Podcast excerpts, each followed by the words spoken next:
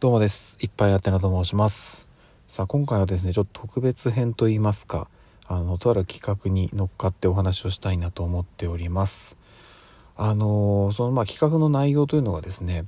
えっと手帳なんですけれどもあの先に結論からお伝えすると私今手帳というものをですよね。使ってないんですよ。正確に言うと昨年まで持ってませんでした。あもうちょっとさらに細かく言うと持っている年もあったんですけどあ要はあの自分で買ったわけではなくてあのいただいたものとかをあのカバンに持っていたことはあったんですけど結局使わずに 1年間、えー、経過してしまってっていう感じだったんですね。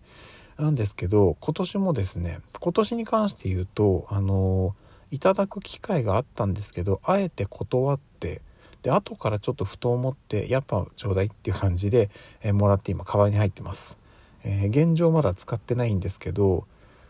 うん、今年はね、あのー、手帳を使おうと思っていて、うん、なのであれあの明確になんか使い道が決まってるわけではないんですけどあのこれまでねそういうのを使ってこれなかったっていうのがあるんでちょっとこう有意義になんか自分なりに使う場面は何かないのかなっていうのを模索するという意味でもまずは意識して手帳を普段から持っておこうかなっていうふうに思って、え今日も仕事のカバンには入っております。まだ使ってないですけど。はい。という感じなんですけど、まあ、ただその手帳とかって何て言うんですかねスケジュール管理とかなんかこうメモしたりとかっていうところがあるんですけど、まあ、何かとね今スマホとかね、まあ、事足りてしまうので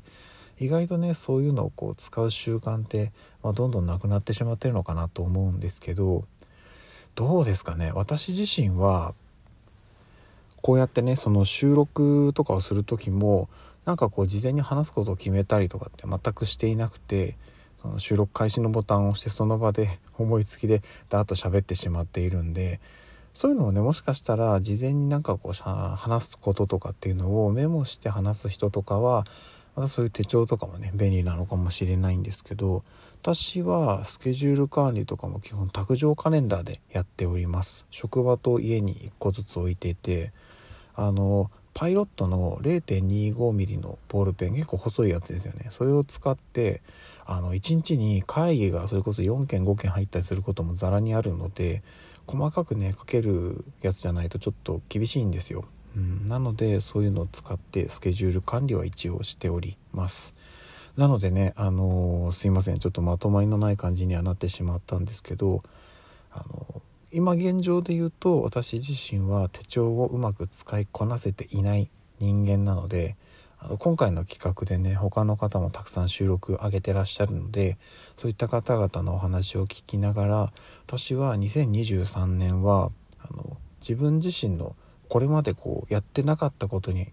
えー、取り組んでいくっていうこともねちょっとこう考えているのでその中の一つとしてスケジュール管理も含めて手帳をうまく使いこなすっていうことをちょっと模索しながらやっていこうかななんていうふうに考えています。はい。以上です。すいません。ちょっとこんな話になって多分あのね企画立ち上げた方が求めているものとちょっと違う趣旨の話になってしまったかもしれませんがはい。これでお話終わりとさせていただきます。それではまたどこかでお会いしましょう。ではでは。